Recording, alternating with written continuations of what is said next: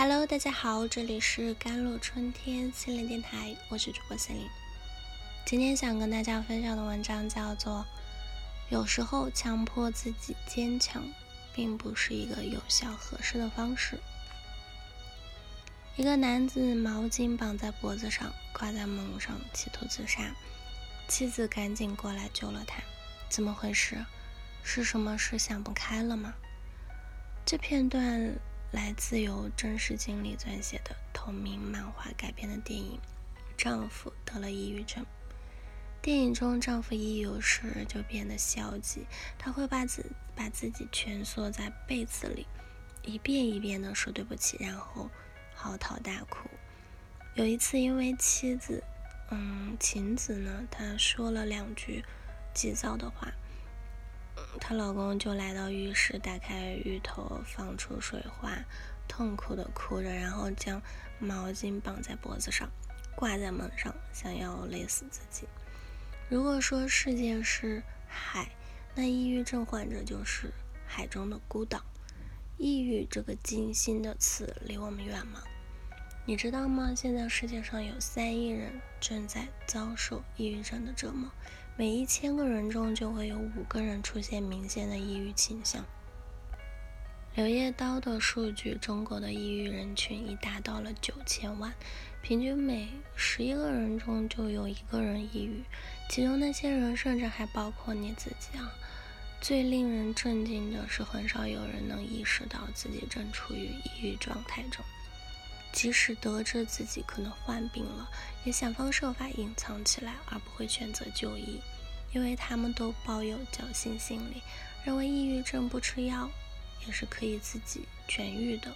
结果往往是一开始的抑郁情绪成了重度抑郁，最后无奈走向自杀。其实轻度的抑郁症是可以自愈的，何苦越拖越久，越拖越重呢？若是有的选择，谁不想健康活着？那么，哪种抑郁算是轻度呢？首先，我们需要了解患者抑郁症持续的时间。如果是轻度抑郁，一天中的抑郁情绪只会出现一到两个小时，属于间接性的情绪低落，且不影响个体的正常生活。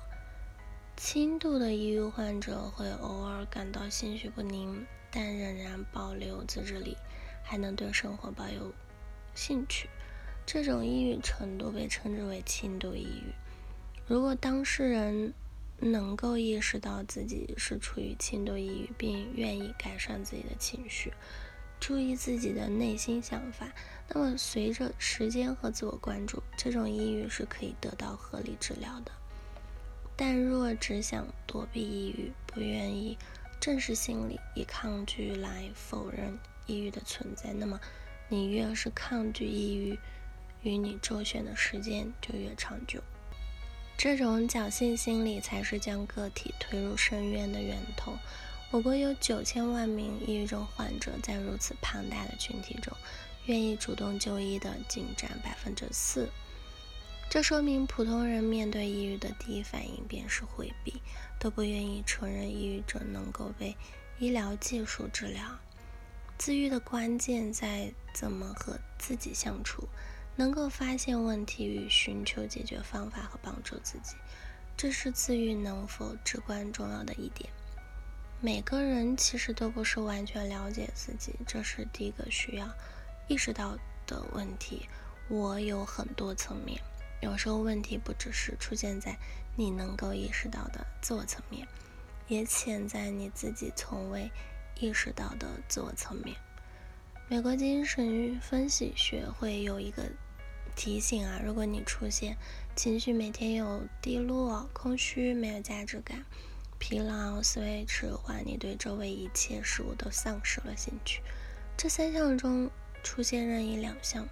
而持续两周以上，你就会处在患抑郁症的高风险之中。那么，在发现自己不对劲，到意识到出现问题的地方之后，更难的一点是需要去接纳自己。我们之所以会焦虑和抑郁，就是因为有落差，不管是自以为的自己和真实的自己之间的落差。理想和现实之间的落差，还是难题和能力的落差，或者说是期望和结果的落差。这些种种落差造成的失控感，会影响我们很多的方面，让我们怀疑自己，难以面对周围的世界，并且害怕远远近近的未来。这种落差感往往根源是自己对自己真实状况的不接纳，连自己都无法跟自己相处的时候，也就更加无力去跟别人相处了。有时候强迫自己坚强，并不是一个有效合适的方式。接纳自己的脆弱，愿意去承认和面对，意识到自己的有限，然后愿意去寻求帮助。你有抑郁或抑郁症的倾向吗？你的思维模式容易让你抑郁吗？如何培养积极的思维模式，预防抑郁症？抑郁自愈的关键啊，在于确定你的抑郁程度。虽然抑郁来的猝不及防且悄无声息，但依然有迹可循。一份专业的心理学测量量表。将帮助你客观看待自己的低潮情绪，并帮你及早发现自己距离抑郁症还有多远。好了，以上就是今天的节目内容了。咨询请加我的手机微信号：幺三八二二七幺八九九五，我是森林，我们下一期节目再见。